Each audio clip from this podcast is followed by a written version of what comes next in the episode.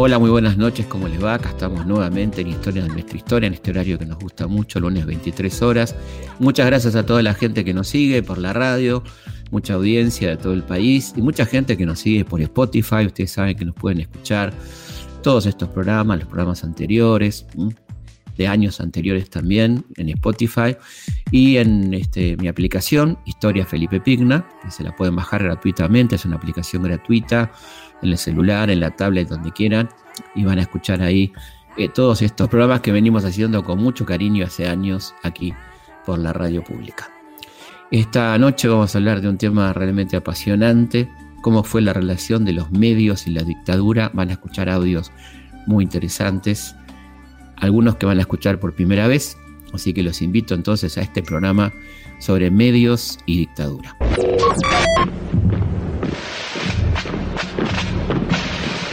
comunica a la población que a partir de la fecha el país se encuentra bajo el control operacional de la Junta Militar se recomienda a todos los habitantes el estricto acatamiento a las disposiciones y directivas que emanen de autoridad militar, de seguridad o policial, así como extremar el cuidado en evitar acciones y actitudes individuales o de grupo que puedan exigir la intervención drástica del personal en operaciones. Firmado Jorge Rafael Videla, Teniente General, Comandante General del Ejército. Emilio Eduardo Macera, Almirante, Comandante General de la Armada. Orlando Ramón Agosti, Brigadier General, Comandante General de la Fuerza Aérea. Para empezar hemos elegido un tema permanente, un tema que va mucho más allá de los aniversarios, de las fechas concretas, que es eh, la dictadura militar desde el aspecto de la comunicación, de cómo fue comunicada la dictadura, cómo se preparó, cómo se transmitió la dictadura militar. Y hay un momento central del programa donde van a escuchar audios prácticamente inéditos de una conferencia de Jorge Rafael Videla en 1979, un año muy particular, como comentaremos después por qué eh, se conoce mucho un fragmento de esa conferencia, que se, cuando Videla habla del desaparecido, pero esa conferencia fue muy larga y tenemos momentos realmente muy importantes, muy interesantes, cuando habla del peronismo, los derechos humanos en general, bueno, la economía, muchas cosas importantes que cuenta Videla en aquella conferencia de 1979 que vas a escuchar en este programa. Escucha esta historia es imprescindible desde el punto de vista histórico para hablar de la dictadura comenzar hablando del año 75, el último año de la presidenta Isabel Martínez, heredera de Perón, un año muy convulsionado, un año complejo donde explota la economía, de alguna manera que venía resistiendo solamente por la presencia de Perón, los avatares producidos en Europa y en Estados Unidos con la crisis del petróleo que había llevado a esos países a, una inflación importante, un crecimiento de los gastos, porque el petróleo aumentó de pronto un 40% prácticamente y esto complicó las economías de los países centrales que siguiendo su costumbre inveterada trasladarían los efectos de la crisis a los países periféricos, es decir, nosotros, América Latina por ejemplo. Eso agrava las condiciones de vida en nuestros países, incrementa la ofensiva del imperialismo norteamericano contra América Latina y las cosas se complican. Y esto estalla ya en el gobierno de Isabel Perón y López Rega, eh, con el famoso Rodrigazo, que en realidad no es eh, el nombre que se le da a las medidas económicas, sino a la reacción popular.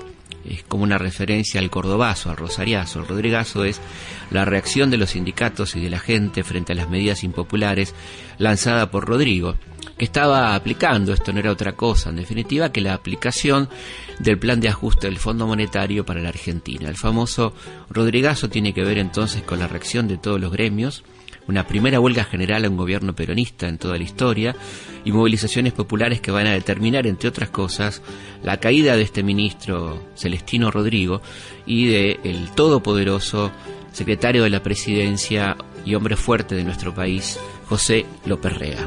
buscar. Eh, la gente suele olvidarse de que yo sigo siendo con mucho honor el secretario privado del general Perón y no hago más que facilitarle todas sus tareas para evitarle problemas que se pudieran gestar con esta falta de información. Otra cuestión importante a recordar era la ofensiva de la guerrilla en aquel momento, una ofensiva claramente muy equivocada. Eh, no era momento de pasar a la ofensiva, sino más bien de mantener los cuadros y prepararse para la resistencia al golpe. Sin embargo, tanto el ERP como Montoneros lanzan acciones muy jugadas, muy audaces. El caso de Montoneros la toma, el intento de toma del cuartel de Formosa, el número 29, y en el caso del ERP, el intento de toma de Montechingolo, que son algo así como el inicio del fin de las grandes operaciones guerrilleras en nuestro país. Bueno, nosotros entendemos que la subversión un fenómeno que tiene una dimensión política, social, económica y también en alguna medida exige una respuesta militar. Entendemos que el gobierno que también lo entiende así el problema, le da al problema la dimensión que corresponde. Y en la medida que la respuesta militar sea requerida, a requerimiento de la nación, el ejército siempre va a dar la cuota de participación, de sacrificio que esto pueda significar como lucha, pero encuadrado dentro de una cosmovisión del fenómeno de subversión medida que este fenómeno requiere. De alguna manera estas acciones son el justificativo que va a tomar el, el ejército para empezar a operar en todo el país. Lo ha hecho ya con la declaración del operativo Independencia en la provincia de Tucumán, donde el ejército comienza a operar directamente contra las fuerzas guerrilleras del ERP en la compañía de Monte en Tucumán y lo hará a nivel nacional por un decreto firmado por Italo Luder en un momento que la presidenta Isabel está de licencia, que trasladan esa autorización y ese pedido de operaciones a nivel nacional. Eh, y ahí comienza entonces la presencia permanente del ejército, ya se lo nombra a Videla como comandante en jefe del ejército, y los comandantes participan activamente de las reuniones que se hacían dentro de lo que era el gabinete de Isabel Perón, como cuenta en este audio Antonio Cafiero. Nosotros no queríamos militarizar el gobierno, pero en el gabinete nos pareció que podían asistir los tres comandantes en jefe, entonces escuchaban nuestras deliberaciones, aceptábamos lo que ellos nos pedían para convertir a su versión, discutíamos, todo dentro del marco de la Constitución y de la ley, tratábamos de no hacer concesiones a ningún procedimiento que pudiese interferir con la ley o con la Constitución.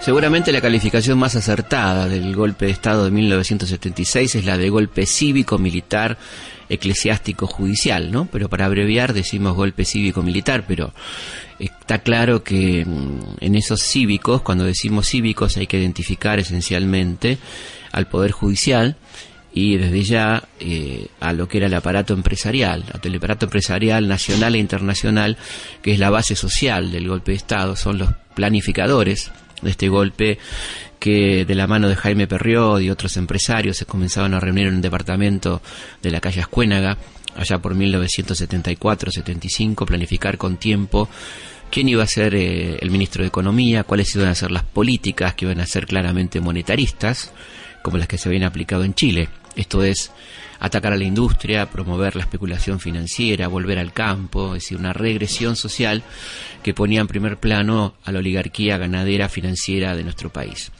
El Poder Judicial, en, sus componentes más altos, que eran siempre eh, pertenecientes a las oligarquías nativas, acompaña absolutamente el golpe, al igual que la cúpula eclesiástica. Y en este sentido es interesante desestimar el calificativo de complicidad. No fueron cómplices, sino que fueron parte activa del golpe de Estado, planificadores y ejecutores del golpe. Otra cosa es la complicidad. La Iglesia poder, no estamos hablando de los héroes de la Iglesia como eh, fue en su momento el padre Mujica, o como fue Angelelli, o los Palotinos, o el Monseñor Ponce de León, sino estamos hablando de la jerarquía que fue parte de ese golpe de Estado, que lo planificó, que lo avaló, que lo justificó, igual que los miembros de la Corte Suprema de Justicia, que como en 1930 y en 1955 avalaron jurídicamente el golpe de Estado.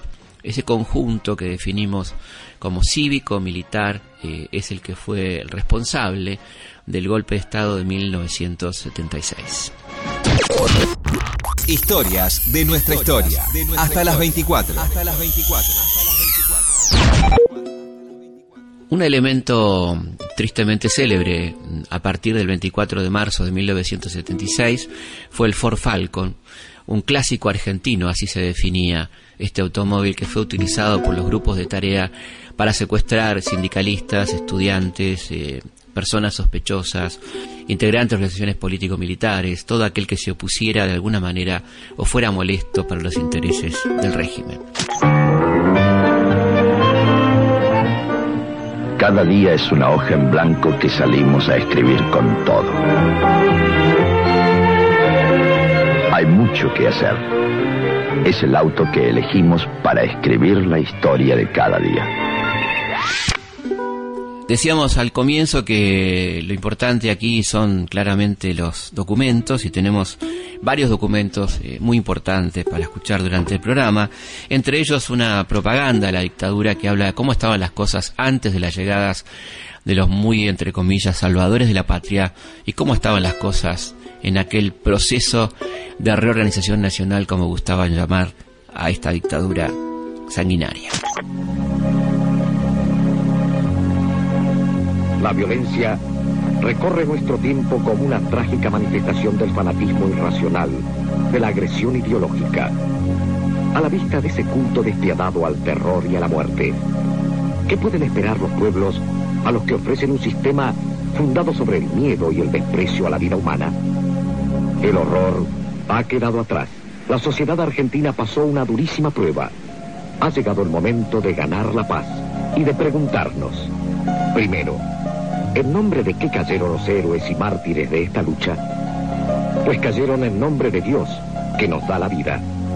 En nombre de la patria, que nos brinda todo para vivir en la paz del trabajo y del hogar. Y ha llegado el momento de preguntarnos también, ¿quiénes serán los destinatarios de esta victoria? Serán los millones de argentinos que buscan una causa fundada en el amor, en la justicia y en la libertad. Una causa que, con la fuerza invencible de los ideales más nobles, triunfe sobre la violencia, los extremismos y el odio. Se habrá ganado así la paz para los argentinos. Se habrá contribuido a formular un mundo mejor. Y al dar gracias al Señor por esos logros, exaltando las imágenes de vida y de amor, podremos exclamar con énfasis, ganamos la paz. Uno de los documentos que hemos encontrado en el archivo de, Canal 7 para el programa que estamos haciendo en ese canal, si te he visto no me acuerdo, fue una conferencia que da Jorge Rafael Videla para un selecto auditorio en la Escuela Superior de Guerra, en el microcine de la Escuela Superior de Guerra, donde están convocados dueños de medios de prensa, editorialistas de los diarios más importantes de Buenos Aires y del interior del país, grandes empresarios que acompañaban al gobierno militar, y Videla les decía estas cosas en torno a la guerra que según él estaban llevando adelante contra la subversión. Escuchen por favor con atención el final de este audio que no tiene desperdicio. Señores, tengan ustedes la más absoluta seguridad y ruego que por intermedio de ustedes lo transmitan a quienes forman opinión a través de ustedes, es decisión irrevocable de las autoridades militares en este caso y las políticas también, hemos prometido a la nación combatir la subversión hasta su aniquilamiento. Y hemos dicho que estamos muy próximos a acariciar con la mano la victoria militar.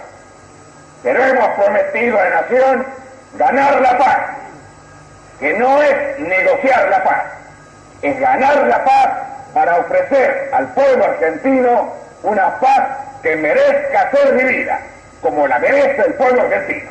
Y esa paz es palabra de militar que la hemos de obtener. Señores, les pido perdones por esta emotividad, pero es producto de las. Bueno, como ven ustedes, Videla tenía emoción también y entraba en estado de emotividad aunque su emotividad era una emotividad muy particular, por cierto, ¿no? Su emotividad no tenía que ver con conmoverse con un niño, con la risa de un niño, o con algún anciano, con alguna flor, ¿no? Sino su emotividad tenía que ver con la guerra, con el enfrentar al enemigo, con estas cosas que lo, emocionaban, como dice él, se emocionaba con esas cosas, ciertamente, ¿no? Sería incomprensible la dictadura sin su plan económico, que fue anunciado un 2 de abril de 1976, eh, donde José Alfredo Martínez Dios, el hombre elegido por los militares y el hombre que elige a los militares, porque acá una mutua elección para dar el golpe, anuncia el plan económico que nos va a regir durante siete años. Esa política es importante que recuerdes, ¿no? Esa política tenía que ver con el monetarismo.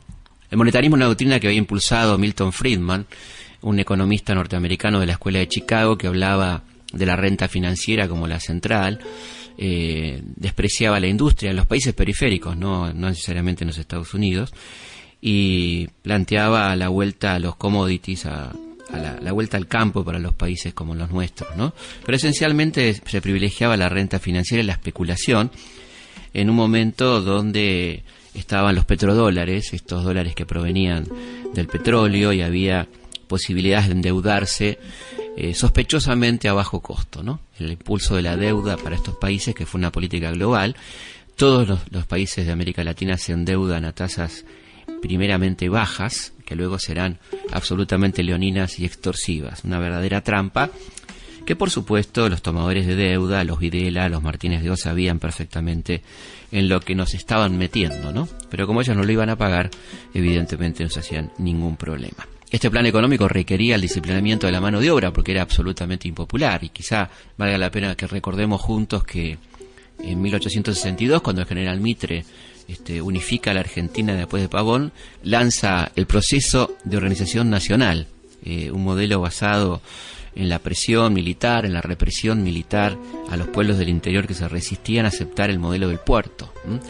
Así que ese modelo, el modelo agroexportador, el modelo del 80, eh, que va a triunfar finalmente en el 80, se impuso también a sangre y fuego. Por eso quizá hay una coherencia en este proceso de reorganización nacional que impone a sangre y fuego, con tortura, con asesinatos, con violaciones, eh, este modelo absolutamente impopular que jamás hubiera podido ser votado en las urnas.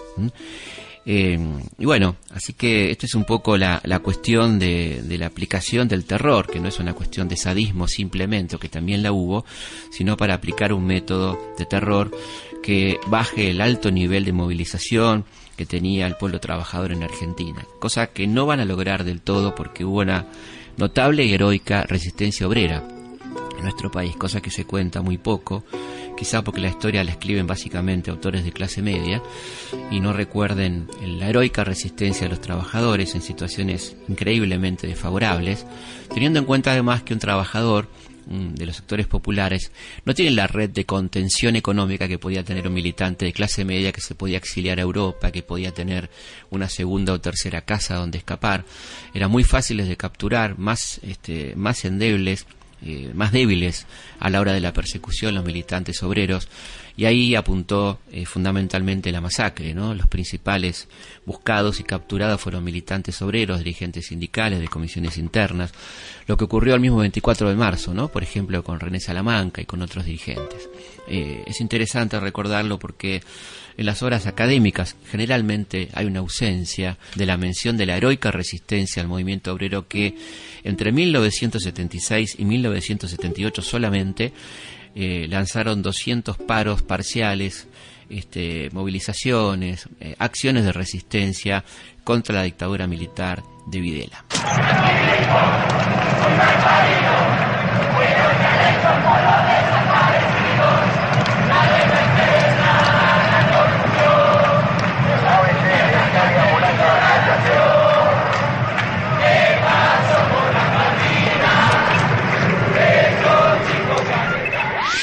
Otro elemento imposible de soslayar es la censura, que iba acompañado con el disciplinamiento, acompañaba al modelo de disciplinamiento, donde se comenzaba por las canciones, una censura que en realidad continuaba lo iniciado por Isabel y López Rega con las famosas listas negras, que eran aplicadas por la AAA para todos aquellos que no querían acatarlas, con muertos, eh, recordemos muchísimos muertos por la AAA, y que la dictadura, por supuesto, profundizó donde había listas interminables de artistas, cantantes, escritores, actores, eh, muchos de los cuales marcharon al exilio.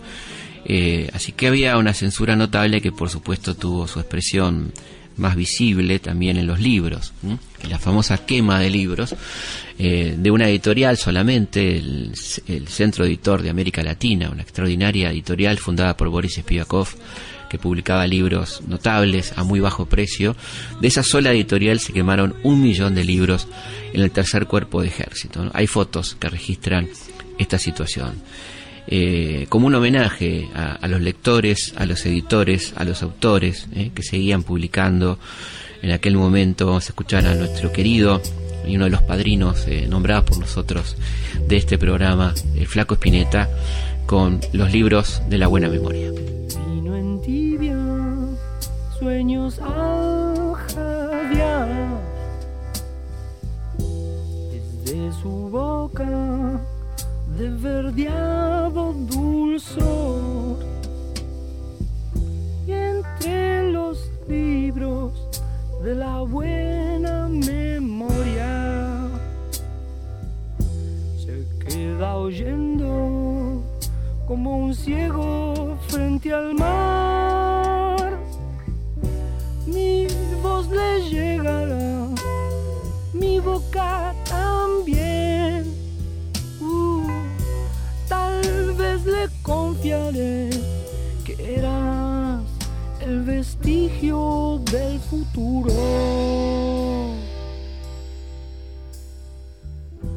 Rojas y verdes, luces del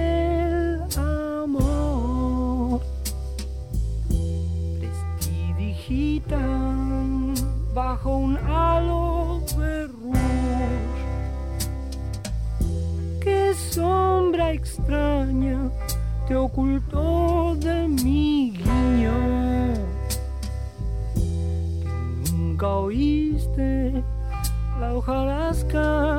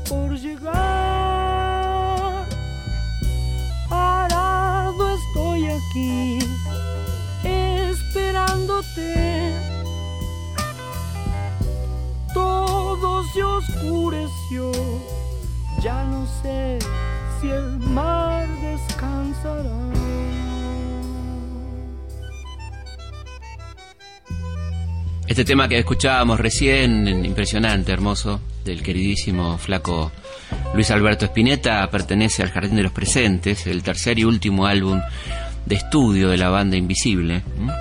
En este, este cuarteto integrado por Luis Alberto Spinetta, Machi Rufino, Pomo Lorenzo y Tomás Gubich. Eh, bueno, un disco imprescindible de aquel momento y ya el título lo dice todo, ¿no? Los libros de la buena memoria. Mientras tanto, Charlie estaba con su máquina de hacer pájaros y Nito Mestre, ya separados hacía tiempo, desde 1975, eh, su generis. Nito Mestre estaba con su hermoso grupo, eh, Los Desconocidos de Siempre.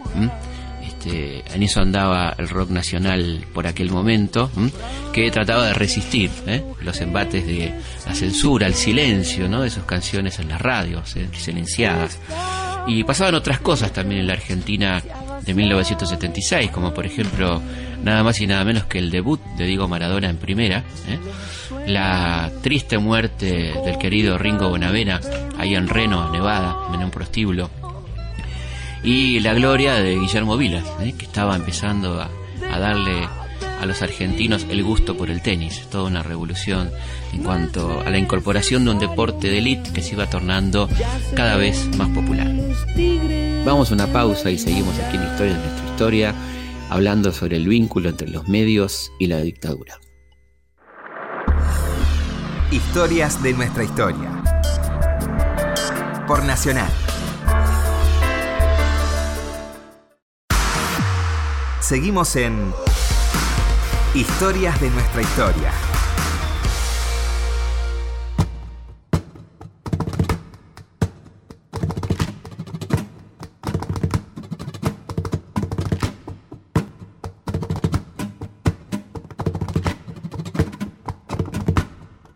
Seguimos en Historia de nuestra historia. Bueno, les recuerdo que está por comenzar el curso del CONEX. Eh, se pueden inscribir, es a partir del 6 de agosto, todos los jueves de 20 a 22. El tema va a ser Mujeres y Hombres de la Historia Argentina, siglo XIX y siglo XX. Se inscriben en la página csconex.org. Ahí van a tener los programas, la información, cómo anotarse y todo eso. Así que están cordialmente invitados. Jueves de 20 a 22 y ya está abierta la inscripción para el curso que comienza el jueves 6 de agosto a las 20. Nuestras vías de comunicación son este, el www.elhistoriador.com.ar, nuestra página, eh, nuestra página de Twitter, arroba Felipe Pigna, y nuestra página de Instagram, arroba felipe.pigna. Eh, y también nuestro mail que es consultaspigna.gmail.com. Seguimos entonces escuchando este programa sobre medios y dictadura. Felipe Piña está en la radio pública. Historias de nuestra historia. Hasta las 24. Otras noticias interesantes de 1976, un poco de contexto, ¿no? El, el torneo metropolitano lo ganó Boca Juniors, el torneo nacional también Boca, en 1976, buen año para Boca. Se estrenaba una gran película a comienzos de 1976, Taxi Driver, de Martín Scorsese, con un inolvidable Robert De Niro. Robert De Niro, in Martin Scorsese's Taxi Driver. Y en la nivel local una película, podríamos decir, surrealista de Leonardo Fabio, una película de visión, creo yo, obligatoria para el que le gusta el cine, Soñar, Soñar. Una película que ustedes recordarán, ¿no? Los cinéfilos y los no tanto, eh, podrán ver ahí a Monzón Corruleros, este, a Gianfranco Pagliaro, que era su compañero, esas andanzas de dos buscavidas en aquella Argentina de 1975, porque en ese año fue filmada y estrenada poco antes de que se produzca el golpe militar del 76. Un hecho muy importante para la historia de la música, se forma la banda irlandesa YouTube.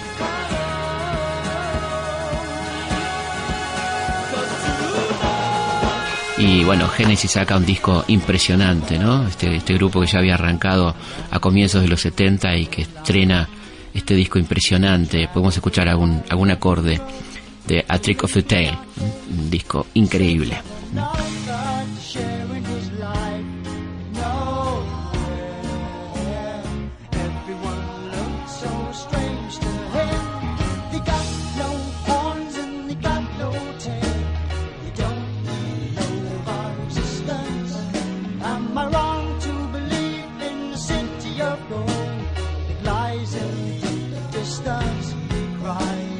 Continuamos con Historias de nuestra historia. Con Felipe Piña. Un hecho incontrastable también de, aquella dictadura inevitable ¿no? de, de, mencionar fue el Mundial 78, un mundial que ratifica en su momento José López Rega, gran promotor de este mundial, y eh, obviamente uno de los primeros decretos de la Junta Militar es ratificar la sede argentina, Argentina como sede del Mundial 78, que soñaban instrumentar políticamente, cosa que hicieron con bastante éxito. Y ese Mundial fue, este, por un lado, boicoteado por eh, los organismos defensores de derechos humanos a nivel mundial, y era una oportunidad de denunciar a la dictadura argentina, eh, y por otro lado, avalado por figuras locales, como por ejemplo el inolvidable relator José María Muñoz. Estadio repleto a orilla del Río de la Plata. luego de una gran organización de nuestro país. Un esfuerzo que ha hecho Argentina para todos los pueblos del mundo para mostrar cómo es nuestro país. El fútbol ha sido el gran motivo y comienza el segundo tiempo. El público en la tribuna, Argentina, Argentina, el presidente de la República de tiempo los brazos en alto y recién está conversando con el almirante Macera. Campeón Argentina en la organización de un gran campeonato que ha hecho con esfuerzo todo el país.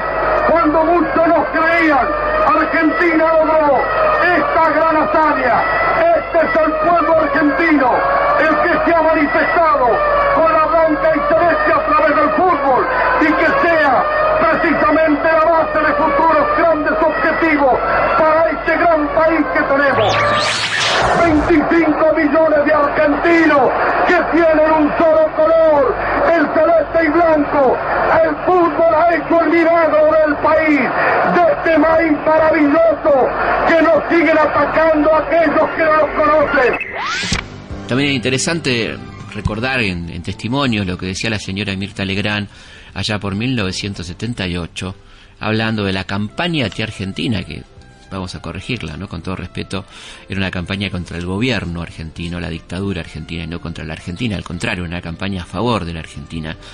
Y ellos la, la anunciaban como la campaña anti-argentina, y esto decía Mirta Legrand allá por 1978, donde ya almorzaba hacía bastante tiempo. Hace poco aquí en el invitados a nuestro almuerzo al príncipe de Orleans y a Jean Callarel, el famoso Callarel, que vinieron con una delegación francesa que vino, ¿no? Para saber no sé, para advertir o observar un poco de cerca qué es lo que pasaba en la Argentina. Y estuvieron aquí con nosotros y yo en uno de los momentos les dije que lo único que pedía es que realmente reflejaran lo que habían visto, lo que habían vivido en nuestro país, ¿no? Y ellos comentaron, porque yo les, les hice el comentario que cómo se atacaba nuestro país desde Francia. Y dijeron algo muy inteligente. Dijeron, pero usted sabe que también se ataca a Francia desde Francia. Es cierto. Hay una libertad total, total, pero lógica. O sea, uno puede hablar de lo que conoce. Eso es lo que detesto más en la vida. La gente juzgue y hable de cosas que no la campaña contra el En todos los órdenes. La campaña contra el, Congreso de, de cáncer que se hace ahora, el Congreso Internacional. ¿no? También hay campaña Sí, contra sí, él. sí, sí. ¿Por qué es esto? Yo pienso que es un grupo orquestado, ¿no? El Mundial también fue una oportunidad para visualizar la lucha de las madres. Eh, los equipos de la televisión holandesa y francesa fueron a la Plaza de Mayo y obtuvieron testimonios directos de las víctimas del terror. Las madres de Plaza de Mayo, estas mujeres que en soledad transitaban por la plaza, incluso en uno de los de las tomas que hace la televisión holandesa se ve cómo eran agredidas por servicios de inteligencia de civil que deambulaban por la plaza, ¿no? Y cómo estas mujeres con todo coraje pedían por sus hijos. Vamos a escuchar un audio de estos eh, reportajes de las televisiones europeas durante el Mundial 78. No nos dicen a nosotros si están vivos, si están muertos. ¿Por qué no nos dicen? Si le buscamos eso nada más. Que nos, que nos respondan nada más, después nos retiramos. Lo que el gobierno diga no, no es que dice mentira, miente, miente. Hace dos años que estamos así. Mi hija estaba embarazada de cinco meses cuando se la llevaron. Mi nieto tiene que haber nacido en agosto del año pasado. Hasta ahora no he podido saber nada de él. Nosotros solamente queremos saber dónde están nuestros hijos, vivos o muertos. Angustia porque no sabemos si están enfermos, si tienen frío, si tienen hambre. No sabemos nada. Y desesperación, Señor, porque ya no sabemos a quién recurrir. Consulados, consulados, embajadas, ministerios, iglesias. Todas partes se nos han cerrado, todas partes se nos han cerrado las puertas. Por eso les rogamos a ustedes, les rogamos a ustedes, son nuestra última esperanza. Por favor, ayúdennos, ayúdennos, por favor, son nuestra última esperanza. Una de las formas que tuvo la dictadura de obtener el apoyo muy masivo de la clase media durante su gestión fue el, el atar el dólar a una tablita, a una tablita que mantenía un precio constante del dólar mientras la inflación era galopante, lo cual permitía hacer extraordinarios negocios. Un peso sobrevaluado extraordinariamente hacía que la gente tuviera la ilusión de viajar al exterior eh, y comprar a precios muy baratos productos importados. Esto se ve extraordinariamente reflejado en la película Plata Dulce de Héctor Olivera y Fernando Ayala y vamos a escuchar un fragmento pequeño de un diálogo de la película Plata Dulce. Bonifati Carlos Teodoro Te propongo que nos asociemos. ¿Vos querés asociarme a mí en tus negocios? No, no, por el momento es al revés. Yo quiero asociarme en los tuyos. Si te volviste loco, Artés, tengo una fabriquita mugrienta que apenas da para el morfi. No, no, no. Yo no pienso fabricar nada. Lo que nosotros necesitamos es un galpón. Es decir, un galpón con las paredes, el espacio. Una sociedad de hecho, temporaria. ¿Cómo temporaria? ¿Y después? Disolvemos la sociedad. Es simple. Yo aporto el capital. Y una vez que disolvemos, vos compras mi parte y listo. ¿Con qué plata? Con la mía.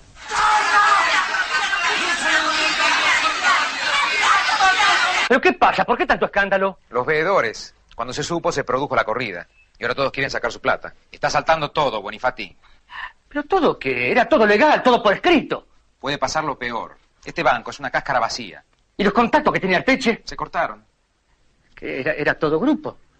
Arteche se estaba rajando. ¡Arteche y la puta madre que te parió!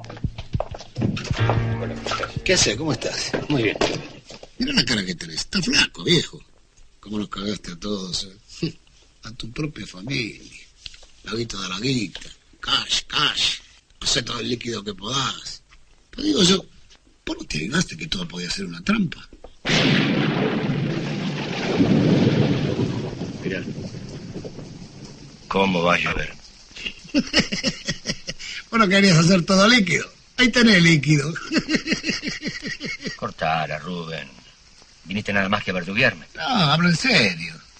¿Sabes cómo le viene esta lluvia al campo? ¿Vos tenés campo? No. Pero está el país. La cosecha, viejo. Con una buena cosecha nos salvamos todo. No hay nada que hacerle. ¿eh? Dios es argentino. En 1979 viene a nuestro país la Comisión Interamericana de Derechos Humanos. El gobierno lanza una ofensiva mediática para contestar a esta presencia eh, muy importante de eh, delegados de toda América, de- mandados por la OEA, para este, revisar qué estaba pasando con los derechos humanos en Argentina. Constatan eh, gravemente la situación en cárceles, en campos de concentración. Se llega un primer informe de 5.000 desaparecidos en 1979.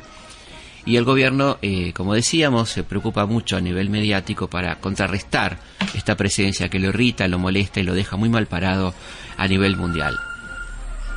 Una de las operaciones eh, mediáticas que hace el gobierno es la campaña Los argentinos somos derechos humanos, que la aplica sobre todo durante el Mundial de Japón, donde aquel glorioso equipo de jovencitos, el seleccionado juvenil, con Maradona, con el Pelado Díaz, Ramón Díaz, un equipo increíble, obtienen la copa, este, un triunfo absolutamente limpio que nadie objeta, no hay que mezclar la, calidad deportiva de aquel, ej- de aquel equipo dirigido por Menotti eh, a la utilización política que se hizo de eso en nuestro país. Da la orden el juez. Va Maradona. Atención, tomó carrera, tiró. Este Mundial de Japón, que nos hacía madrugar a todos para ver los partidos por la diferencia horaria, coincidió con la llegada de la comisión de la OEA y se formaban largas colas en la Avenida de Mayo, en la sede de la OEA, de familiares, de madres, de hermanos, de amigos, de desaparecidos. Justamente en ese año, ese año de ofensiva este, de la dictadura, el general Videla da una conferencia de prensa vestido de civil, donde responderá a periodistas, la mayoría complacientes, con una- alguna honrosa excepción que vamos a mencionar, eh, hablando de los temas que le parecían prioritarios. Uno de ellos fue el peronismo. Vamos a escuchar a Videla hablando del peronismo. En ocasión de su viaje a Japón, usted dijo que si el Partido Peronista se organiza como un partido político con responsabilidad ciudadana, tendrá cabida como cualquier otro partido, en tanto adecue sus hombres y sus ideas a un régimen de democracia plena. ¿Usted cree que un partido basado en el culto a la personalidad y por lo tanto esencialmente antidemocrático tiene derecho eh, a participar realmente en un sistema democrático? Usted dio la respuesta. Si se mantiene esa tesitura de un culto a la personalidad, de un culto a la demagogia, no es justamente un partido organizado responsablemente para vivir en democracia. Puede que, creo que usted lo tiene textual, esa manifestación mía, puede que yo haya hablado que el partido peronista puede incorporarse como tal a una sociedad democrática donde el partido político es una célula vital, ¿verdad? Si por tal entendemos, tal cual estaba, tal cual estaba concebido, tal cual estaba pensado y tal cual vivía, evidentemente no tendría cabida. Los hombres que lo componen, en tanto cambien sus ideas y adecúen sus estructuras a un régimen democrático, donde el representante es elegido democráticamente, donde no hay un culto a la demagogia en el personalismo, dejaría tal vez de ser el peronismo cristalizado hemos conocido. En ese caso, tiene cabida. Muy interesante ver cómo Videla habla del peronismo como un movimiento autoritario, ¿no es cierto? Tan, tan, tan, tan, más que Videla hablando de autoritarismo, cosa que ratifica en este segundo tramo, interesantísimo, cuando se le pregunta si los partidos pueden integrarse al proceso, ¿no? Un, un periodista que le facilita la palabra Videla, como siempre hay, le dice qué pasaría si los grupos políticos se integrar, colaborar con la dictadura que él llama proceso, ¿no? ¿Cómo, cómo sería esa integración? Del ciudadano común también, que es otra frase muy interesante, entendiendo al ciudadano común como un personaje despolitizado, ¿no? Como lo sueña la derecha acá y en el mundo, ¿no? Vamos a ver qué responde Videla sobre esta cuestión. Señor presidente, el gobierno ha manifestado hasta ahora algunos puntos de fondo sobre diversos aspectos de la vida nacional. Por ejemplo, en materia de partidos políticos ha señalado la conveniencia del remozamiento de las ideas y de los dirigentes.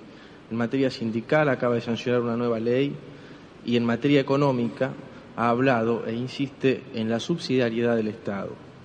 Yo quisiera preguntarle si aquellas fuerzas políticas que estén en contra de puntos claves como los que acabo de mencionar quedarían fuera de la convergencia cívico-militar? Mire, ser mucho análisis le digo que sí. No digo que queden fuera del proceso.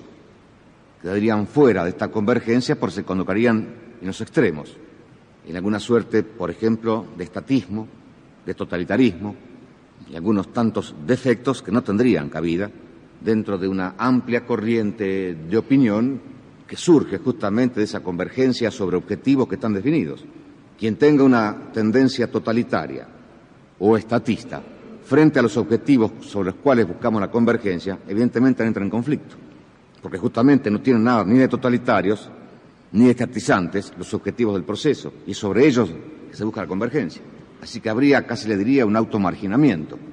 Quienes no adhirieran a esos objetivos no están dentro de la convergencia, estarían en la divergencia. Por eso digo, no se excluyen del proceso, estarían en la divergencia, estarían en, la, en el disenso y no en el consenso.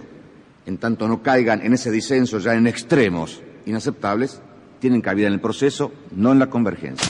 Clara Mariño, de la revista Extra. Señor presidente, eh, ¿cómo y a través de qué medios el ciudadano común puede participar en el momento actual del proceso?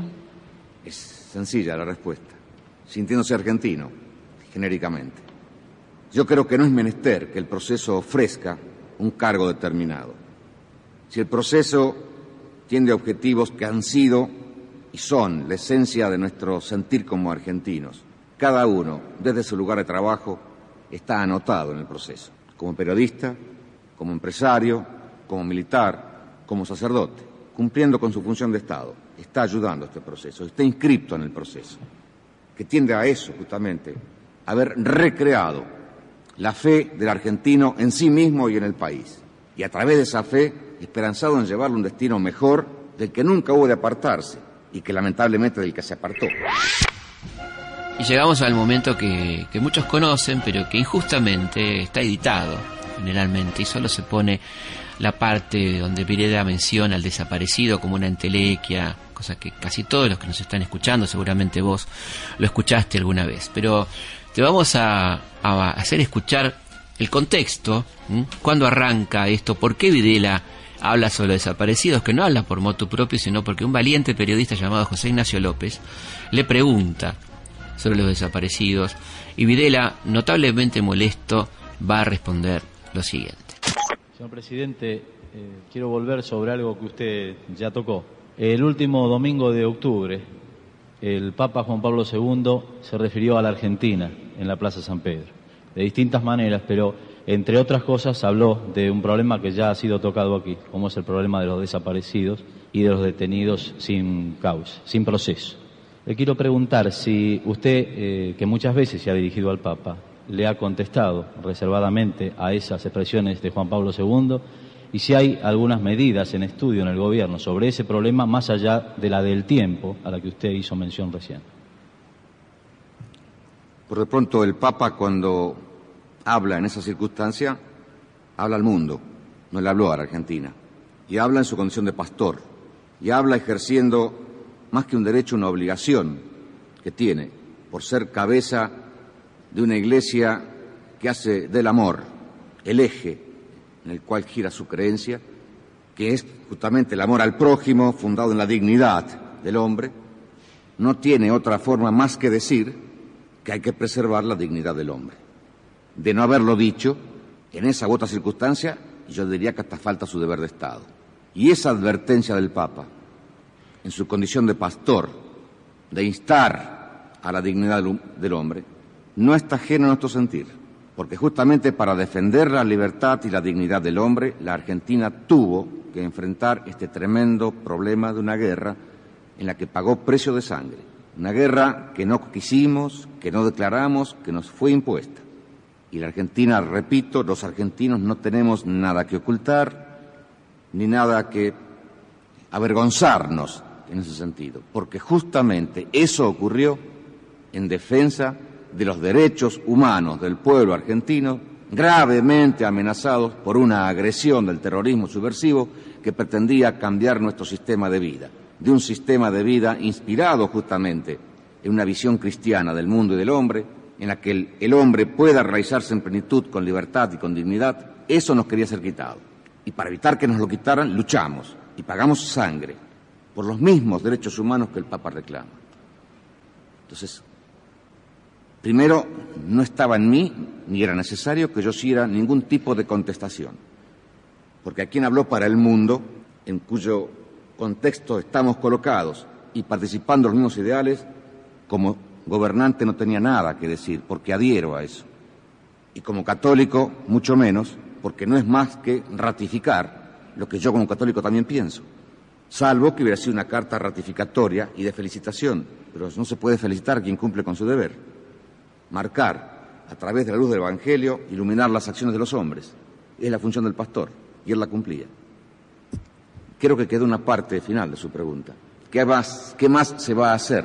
Sí, yo le preguntaba si había algunas otras medidas eh, que pudiera estar estudiando el gobierno, porque el Papa en esa ocasión hizo algunas solicitudes más allá de la referencia que usted hizo al tiempo como factor para solucionar este grave problema. Sí, señor.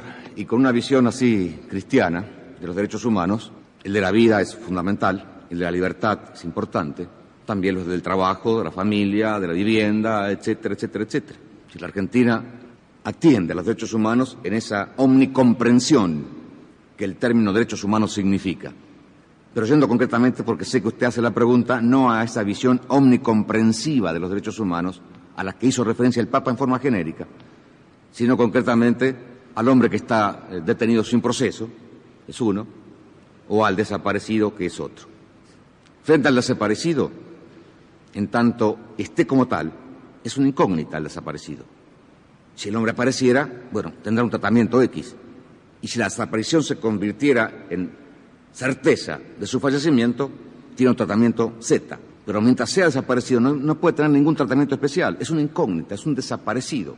No tiene entidad, no está, ni muerto ni vivo, está desaparecido. Frente a eso, frente a lo cual no podemos hacer nada, atendemos sí a la consecuencia palpitante, viva de esa desaparición, es el familiar. Y a ese sí tratamos de cubrirlo en la medida de lo posible, no tenemos más que eso que se ha hecho. Y si se nos ocurriera alguna idea mejor, la aplicarían. Por ahora no es más que eso. Con respecto al detenido, de cada caso en forma particular, se van produciendo modificaciones en el grado de detención, que va desde la simple libertad, la opción para que pueda salir del país conforme al artículo 23 de la Constitución, la modificación de su detención en un lugar determinado por una detención domiciliaria, el pasaje directamente a la justicia para que con pruebas fehacientes pueda tratar y hacer el debido proceso y el mantenimiento de algún cupo de personas que, pese al no tener proceso, a nuestro juicio, no pueden vivir de libertad, porque no merecen vivir en libertad.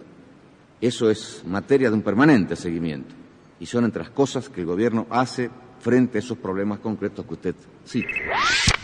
Bueno, lo que sigue es historia conocida, vendrá la crisis absoluta económica, el estallido de la tablita, la crisis del programa de Martínez Dios, la devaluación, eh, el malestar económico producto de la crisis, la plata dulce parece ponerse amarga de pronto, eh, manotazos de ahogado como la guerra de Malvinas, de la que nos ocuparemos en un programa especial muy pronto, y finalmente la salida de este gobierno militar, de esta dictadura derrotada en las islas del Atlántico Sur y derrotada políticamente también, que tiene que llamar a elecciones. Y es en este contexto que preparando la salida y tratando de ocultar o destruir la ropa sucia, dicta una ley de automistía, una vergonzosa ley de automistía, y para eso emite un documento final de que escucharemos algunos fragmentos. Esta síntesis histórica de un doloroso pasado todavía cercano quiere ser un mensaje de fe y reconocimiento a la lucha por la libertad, por la justicia y por el derecho a la vida. La posibilidad de que personas consideradas desaparecidas pudieran encontrarse sepultadas como no identificadas ha sido siempre una de las principales hipótesis aceptadas por el gobierno. Coincidió con ese criterio el informe elaborado por la Comisión Interamericana de Derechos Humanos que visitó el país en 1979, al expresar que en distintos cementerios se podía verificar la inhumación de personas no identificadas que habían fallecido en forma violenta, en su mayoría en enfrentamientos con fuerzas legales. Se habla asimismo de personas desaparecidas que se encontrarían detenidas por el gobierno argentino en los más ignotos lugares del país. Todo esto no es sino una falsedad utilizada con fines políticos. Ni hay en los establecimientos carcelarios personas detenidas clandestinamente. En consecuencia, debe quedar definitivamente claro que quienes figuran en nóminas de desaparecidos y que no se encuentran exiliados o en clandestinidad a los efectos jurídicos y administrativos se considerarán muertos, aun cuando no pueda precisarse hasta el momento la causa y oportunidad del eventual deceso ni la ubicación de sus sepulturas.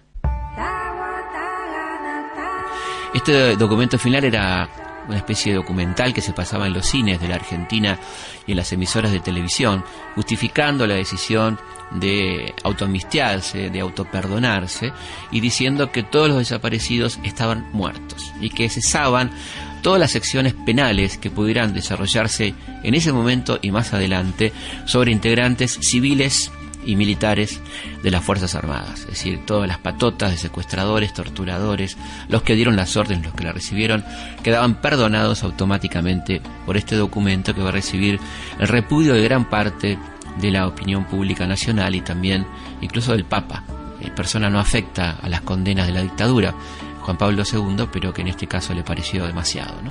Bueno, estamos llegando al final del programa, esperamos que haya sido útil, un recorrido vertiginoso por algunos momentos de la dictadura que profundizaremos en otros programas, el plan económico, la política cultural, las censuras serán temas de otros programas. Eh, un cordial saludo para todos en todo el país y nos volvemos a encontrar la próxima semana, como siempre, lunes 23 horas, por aquí por Radio Nacional, la radio pública. Historias de nuestra historia. Conducción, Felipe Piña. Producción, Cecilia Musioli. Edición, Martín Mesuti. Y ahora tiro yo, porque me toca en este tiempo de plumaje blanco.